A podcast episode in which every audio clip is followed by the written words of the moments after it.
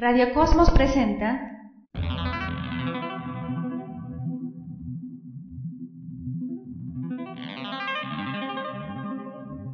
Los amantes de Urania. Un programa producido por Astro Red México.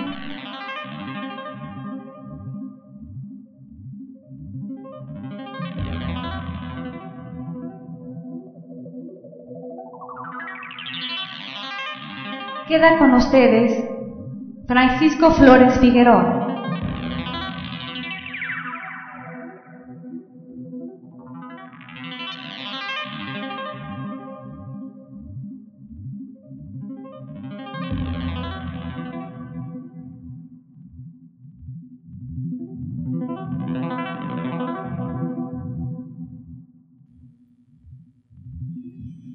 Tal amigos de Radio Cosmos? Una vez más en su programa Los Amantes de Urania.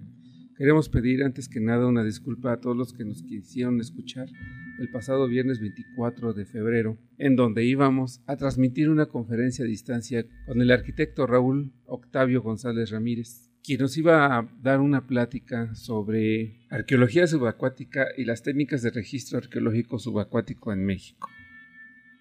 Voy a darle la bienvenida al arquitecto Raúl Octavio González Ramírez de la Subdirección de Arqueología Subacuática del Instituto Nacional de Antropología e Historia. Bienvenido, Octavio, a tu programa Los Amantes de Urania.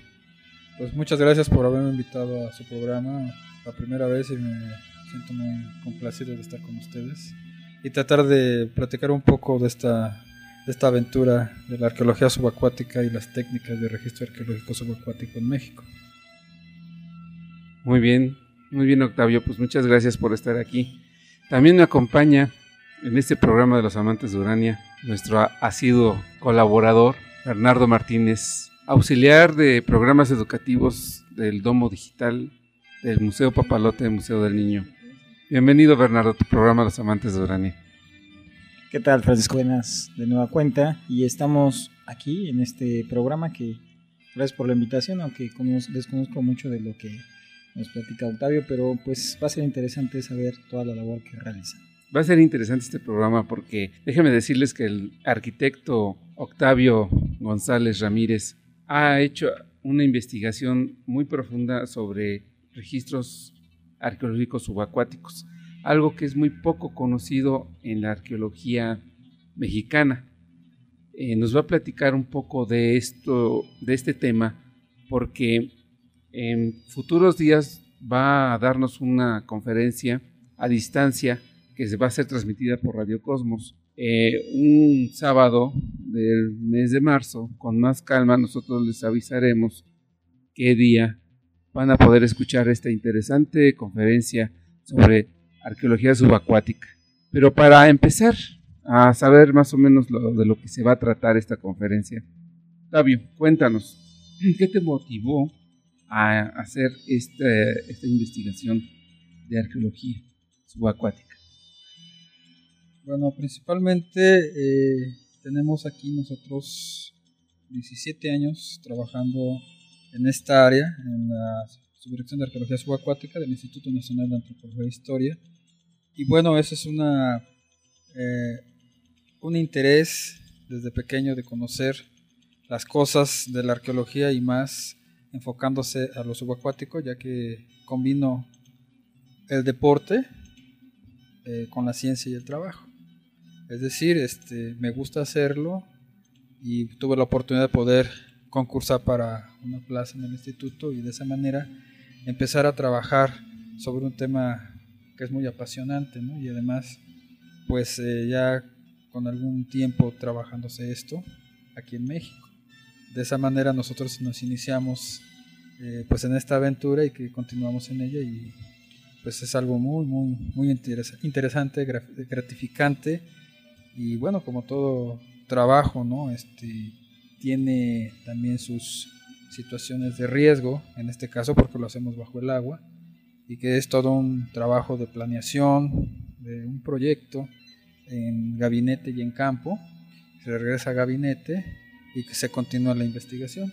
Entonces de esa manera nosotros nos iniciamos en, este tipo de trabajo y que bueno pues cada proyecto cada lugar que visitamos tiene mucho que darnos en la investigación. Pues me cuentas que esto ya, se, ya tiene años estudiándose, pero sin embargo en los medios de comunicación, en los, eh, los lugares donde se divulga arqueología mexicana, nos mencionan las pirámides, nos mencionan las culturas, nos mencionan los vestidos, los idiomas, los alimentos, pero arqueología subacuática, esto es algo especial nuevo para mí por lo menos. Bueno, sí, lo que pasa es que toda esta actividad que se realiza de la arqueología en tierra o superficie, se aplican las técnicas bajo el agua. Y para ello nosotros tenemos que capacitarnos para tomar cursos de buceo y diferentes niveles de buceo y especialización, precisamente porque los restos que nosotros estamos encontrando o estamos buscando se encuentran a diferentes profundidades, ya sea en el mar o en cenotes o lagunas, de tal modo que eh, la actividad del buceo es una herramienta de trabajo muy importante que debemos de dominarla y también por consiguiente eh, tenemos que capacitarnos día a día en este tipo de actividades, de tal modo que es algo muy especializado, es algo muy, eh, vamos, se tiene que estar actualizando la información para evitar eh, problemas de riesgos, que ya el buceo es un deporte de riesgo y el hombre lo hace de alto riesgo, precisamente si no se tiene la capacitación y si no se planea lo buceado o lo que se va a bucear y no se bucea lo planeado. Entonces podemos caer en un accidente. De tal modo que pues el buceo es una herramienta de trabajo para la investigación arqueológica subacuática. Esa es la, eh, la capacitación continua de esto y el trabajo diario que se requiere para este tipo de, exploraciones que, que se realizan. Sí, Sí, efectivamente. Estamos acostumbrados a la arqueología eh, a nivel terrestre o a primer plano, de así podríamos decirlo. Sin embargo, lo increíble es que el trabajo que desarrollas tú nos ha permitido conocer en algunas cuevas restos arqueológicos, que cómo lo hicieron para ponerlos ahí está tal vez una de mis primeras cuestiones que ojalá puedas eh, dilucidarla. Y bueno, es, es interesante también mencionar que los cenotes o en algunos lagos, eh, pues se hacían los sacrificios.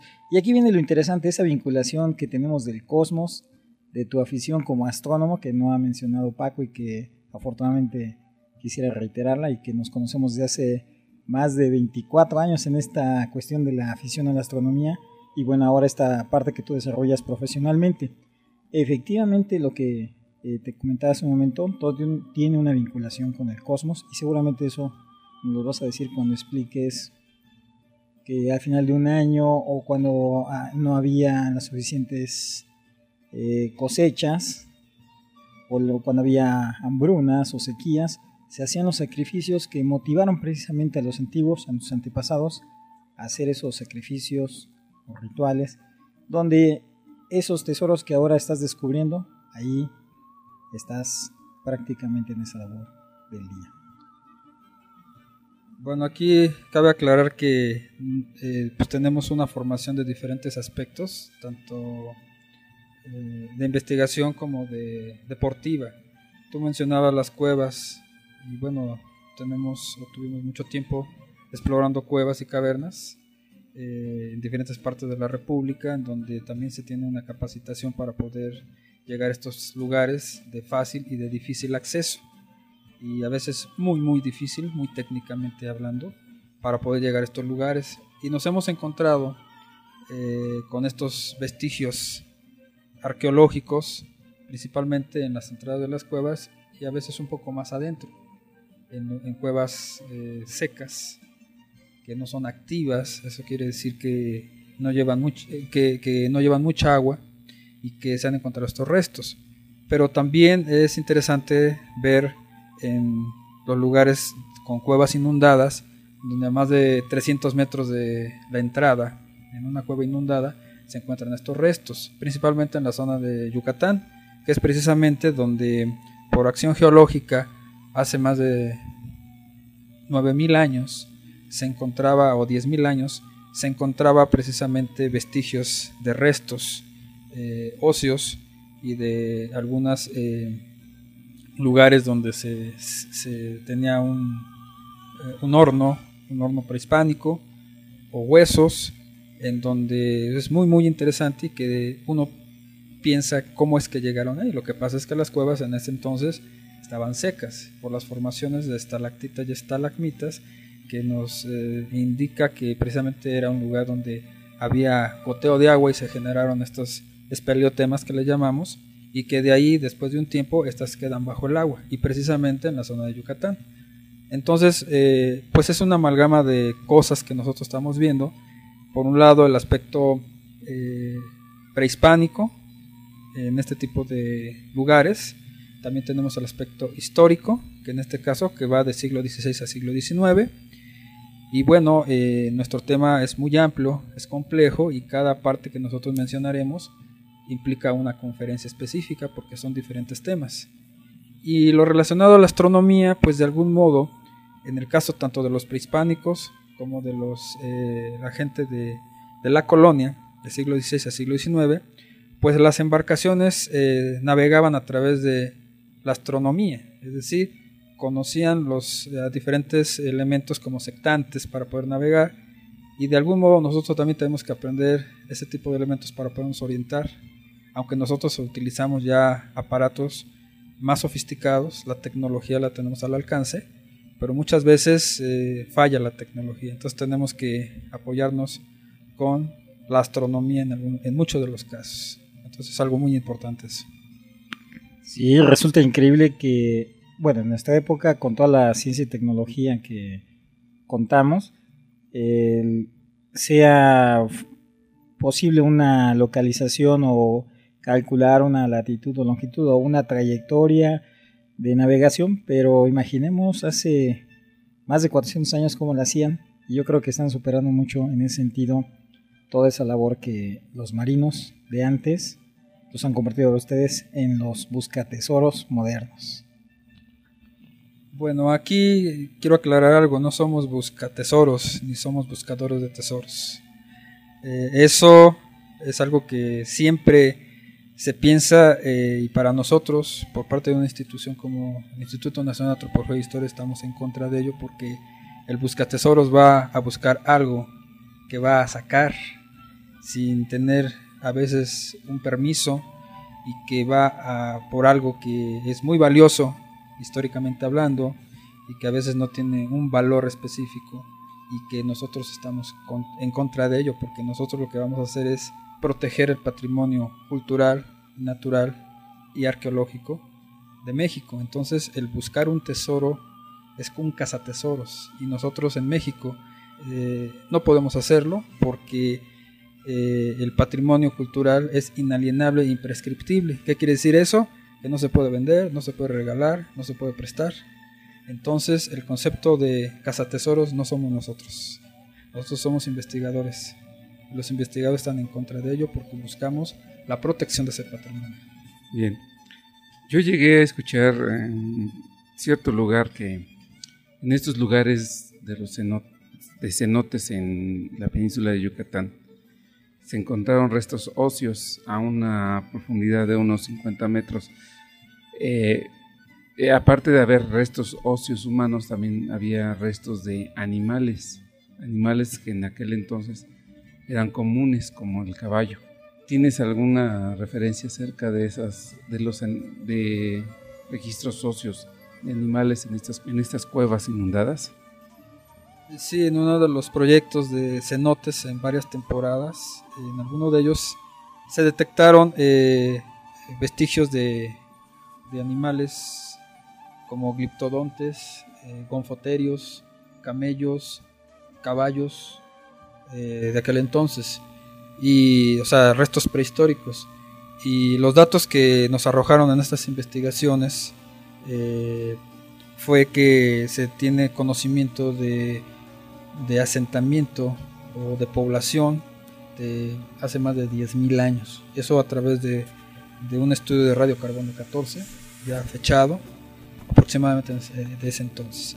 Entonces, eh, sí ha sido muy importante este trabajo de exploración, porque son los primeros que están haciendo de estas características de investigación, donde se han encontrado precisamente restos óseos de hace más de 10.000 años, los más antiguos que se han conocido, y obviamente esto cambia el concepto de asentamiento y población en la zona de la península de Yucatán.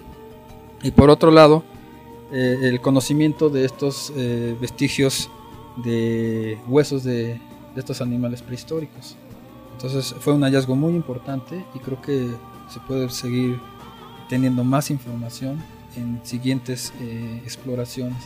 Pero para ello, la exploración en cenotes eh, realmente es un alto riesgo porque ya las técnicas de exploración en estos lugares se requiere de cursos especializados de espeleobuceo y que este, pues eso es bastante complicado porque ya se incrementa al triple la seguridad y se utilizan ya equipos más sofisticados y la gente que participa debe estar calificada para ello, es decir, tener las certificaciones de los niveles de full cave, o sea, penetración a profundidad de esta caverna con este tipo de equipos y aparatos ya sofisticados bastante interesante.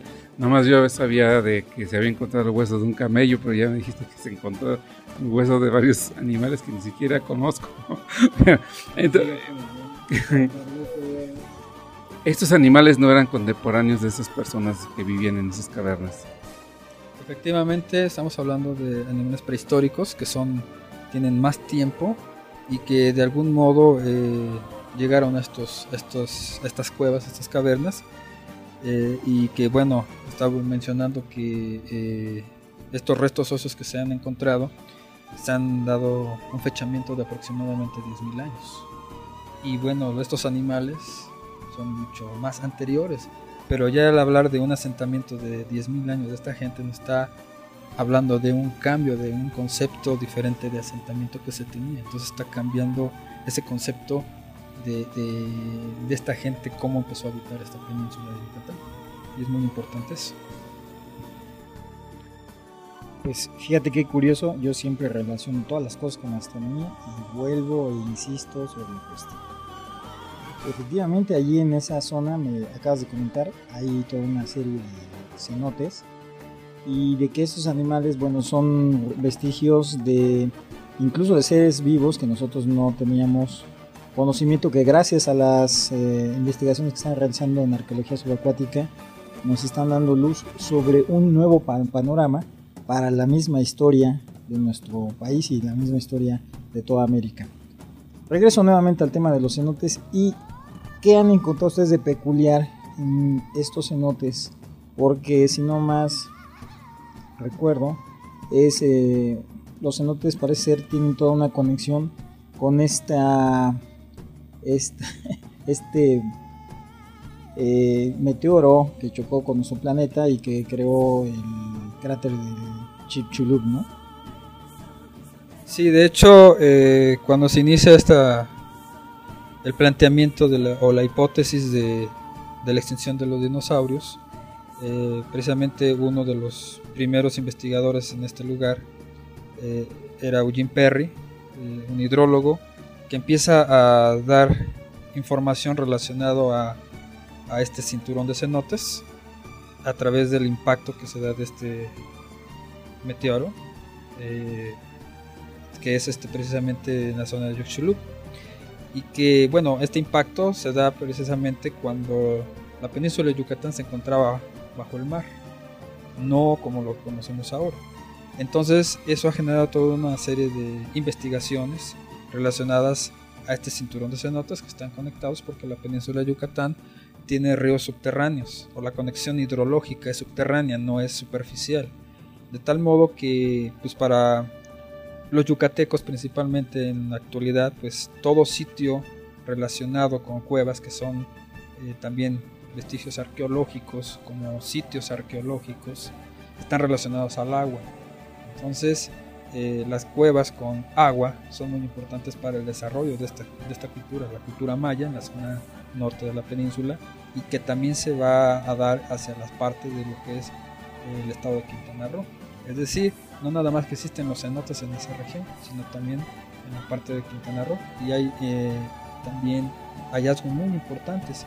De hecho, pues comentaremos eh, de un, un video que se elaboró con National Geographic precisamente de una de las exploraciones de, uno de estos cenotes que está este, filmado y es un documental que se realizó con National Geographic en estas exploraciones en donde precisamente aparece parte de esta tecnología que estamos hablando y la investigación de lo que hemos mencionado. Entonces, sí eh, hay una relación siempre con el cosmos, con el cielo, con las estrellas desde la época prehispánica, más bien desde que el hombre aparece en la faz de la Tierra, relaciona todo su desarrollo con, con el cielo y las estrellas y en la actualidad todavía lo seguimos haciendo. Entonces, creo que es un tema muy, muy amplio y pues esperemos que podamos cubrir todos estos aspectos porque es, bastante a veces complejo. Es tratar de eh, ver cada uno de los elementos que vamos a platicar con las técnicas, la tecnología que se ha diseñado precisamente para este tipo de exploraciones. Entonces, eh, eh, el hablar de la arqueología subacuática, pues no nada más es hacer una excavación en el agua, es todo un proceso muy importante porque además es también el conocer eh, qué pasa con el hombre. No es nada más los restos materiales por los restos materiales ir a hacer una excavación, sino que tratar de ver qué pasaba en ese entonces, el aspecto social, político, económico, cultural de esa gente, ya sea de la época prehispánica o de la época de, colonial, que precisamente de estas embarcaciones que venían de España, de, de Europa, hacia el Nuevo Mundo, en estos tornaviajes que decían, pues es todo, todo un planteamiento muy importante histórico para conocer cuál era el desarrollo de esta gente. Hay que recordar que a partir de pues, el siglo XVI, la época de los descubrimientos geográficos muy importante, también hay un desarrollo tecnológico en los aparatos para poder navegar. Entonces, un hallazgo de una embarcación que contenga este tipo de aparatos es muy importante porque nos va a determinar precisamente eh, de dónde se hizo, quién lo hizo, cómo lo hizo, cómo lo hicieron y todo el aspecto económico y cultural y político que se daba precisamente en España y que se reflejaba aquí en América, en el Nuevo Mundo. Entonces, eh, una exploración de esta naturaleza implica muchas cosas, no es nada más ir a escarbar, como dicen, excavar, no es escarbar, es excavar. Y no es excavar y sacar objetos, es hacer todo un planteamiento hipotético y de cómo la gente vivía en aquel entonces. Y nos va a dar como resultado pues todo un, planteamiento de la vida cotidiana de la gente que vivía en una embarcación. Y también en la actualidad estamos acostumbrados, por lo menos, si nosotros vivimos en ciudades o en algún pueblo, no es lo mismo eh, la vida cotidiana de una ciudad a la vida cotidiana de un pueblo que vive de la pesca y la gente que vive de la pesca. Aquí tenemos que cuidarnos de los carros, tenemos que cuidarnos de que no nos atropellen. Pero en un lugar que está cercano al mar, pues se tiene que cuidar día a día de los eh, peligros que encierra la navegación diaria para poder pescar y llevar el sustento día con día a su casa, porque en cualquier momento puede morir. Entonces se pierde a veces esa relación de la ciudad con la gente del pueblo del campo o los lugares de encoste. Entonces tenemos que aprender a navegar, tenemos que aprender cómo la gente siente el ambiente, cómo vas a ver que siendo un, un cielo despejado, conocen perfectamente que va a venir un chubasco o a la distancia en la navegación, no necesitan un aparato sofisticado para decir aquí es el lugar. Ellos son increíbles en ese aspecto y, y localizan los lugares muy importantes. O sea, es una lección que debemos de aprender todos y no menospreciar a la gente. La gente de campo, la gente de estos lugares es muy importante. Entonces, no es nada más la relación eh, física con el aspecto tecnológico, sino la relación humana, que es muy importante. Entonces, en cada uno de estos proyectos también implica todo un un, esfuerzo físico, psicológico y mental para poder estar en un proyecto de estos. En un documental pues se ve lo más increíble, lo más importante, lo más interesante, pero no se ve todo el trabajo real que se da de otras, más gente que está atrás de ello, para poder dos buzos, poder bajar 50 o 70 metros o penetrar 200, 300 metros, que dos buzos puedan hacerlo, y hay que ver todo el trabajo que se tiene atrás de ello. Atrás tenemos un equipo de 30 personas o más, para que dos personas puedan llegar a estos lugares. Sí, entonces, pues es importante eso, no es nada más eh, el hecho de, llegar al sitio y cómo llegamos, sino todo lo que implica toda la, logística, toda la planeación, el trabajo cotidiano, día con día con la gente. Hay gente que no se soporta a veces ella misma, este, el mal humor, eh, el cansancio, ¿sí? el estrés, todo eso implica todo un trabajo increíble en, campo, eh, el manejo de físico que se realiza, ¿no? todo el trabajo físico que se realiza para poder llegar a hacer pues un buceo de una hora dos horas, lo que implica eso. Sí, ahora que mencionas esto, ¿se imaginan amigos el que cuando se hace un descubrimiento arqueológico en un lugar, eh, la técnica que se sigue es eh, hacer una cuadrícula en el lugar y, dar un seguimiento fracción por fracción de ese lugar para ir obteniendo la información arqueológica que se vaya encontrando. ¿Se imaginan esto hacerlo pero en el fondo de una caverna y llena de agua. Es increíble. Yo lo, yo lo vi por, en un documental de televisión, cómo hacían esa misma técnica de la Tierra, lo hacían ahí abajo. Y es algo que, mis respetos. Cuéntanos más sobre esto. ¿Qué, dificultades se encuentran para realizar su investigación abajo del agua?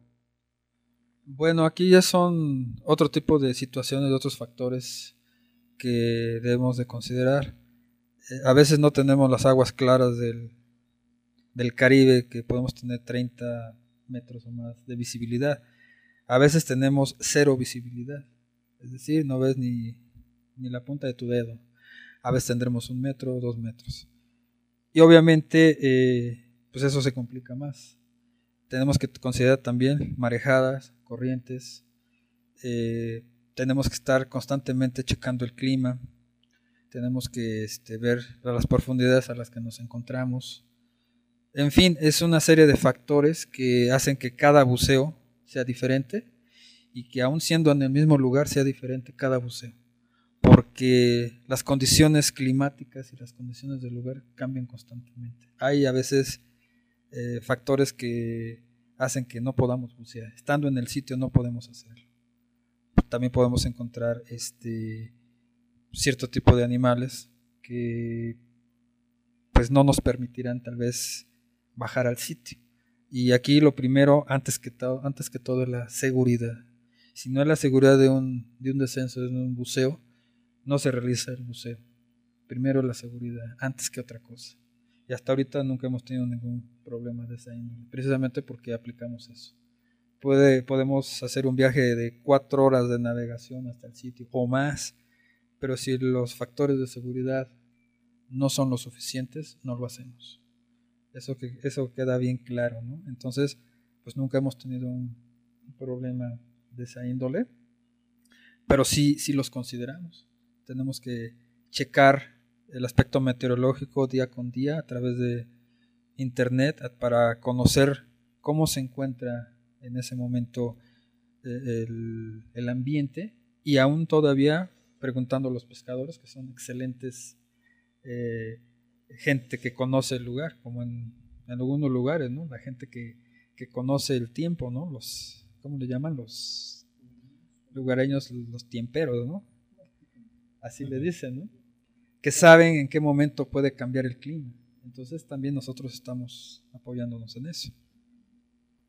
Bien, pues yo le quiero agradecer al arquitecto Octavio González Ramírez su participación en este programa de presentación para un futuro, una futura conferencia a distancia que podrán escuchar por Radio Cosmos. El próximo sábado 4 de marzo de este año. Entonces los esperamos aquí en Radio Cosmos, en los amantes de Urania, en esta, en esta transmisión especial con una conferencia a distancia titulada Arqueología subacuática y las técnicas de registro arqueológico subacuático en México. Pues muchas gracias, Octavio, por estar en este programa. Déjenme decirles que va a continuar esta charla eh, la próxima semana para que estén al pendiente sobre otros temas que nos va a platicar el, el arquitecto Octavio Ramírez. Pero por este día nos despedimos de él. Muchas gracias por la invitación y esperamos contar con su asistencia. Eh, también despido a Bernardo Martínez, auxiliar del Domo Digital del Museo Papalote del Niño. Gracias. Gracias, creo que fue apenas pues, una probadita. Esperamos que la siguiente ocasión fuera, fuese tan sustancioso como hoy. Y claro que las imágenes enriquecen demasiado. Entonces lo veremos dentro de poco. Bien amigos, esto fue su programa Los Amantes de Urania. Escúchenos la próxima semana a la misma hora. Sigan escuchando Radio Cosmos, la estación de los astrónomos.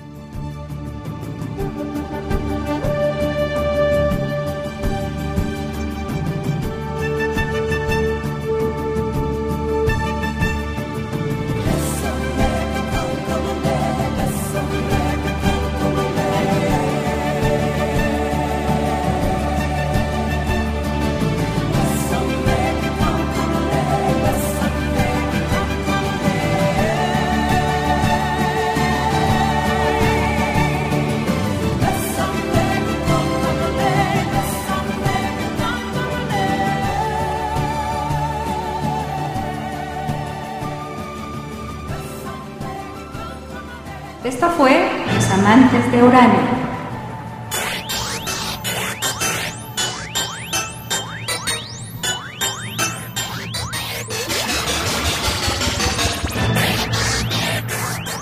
Escúchanos la próxima semana a la misma hora aquí en Radio Cosmos, la estación de los astrónomos.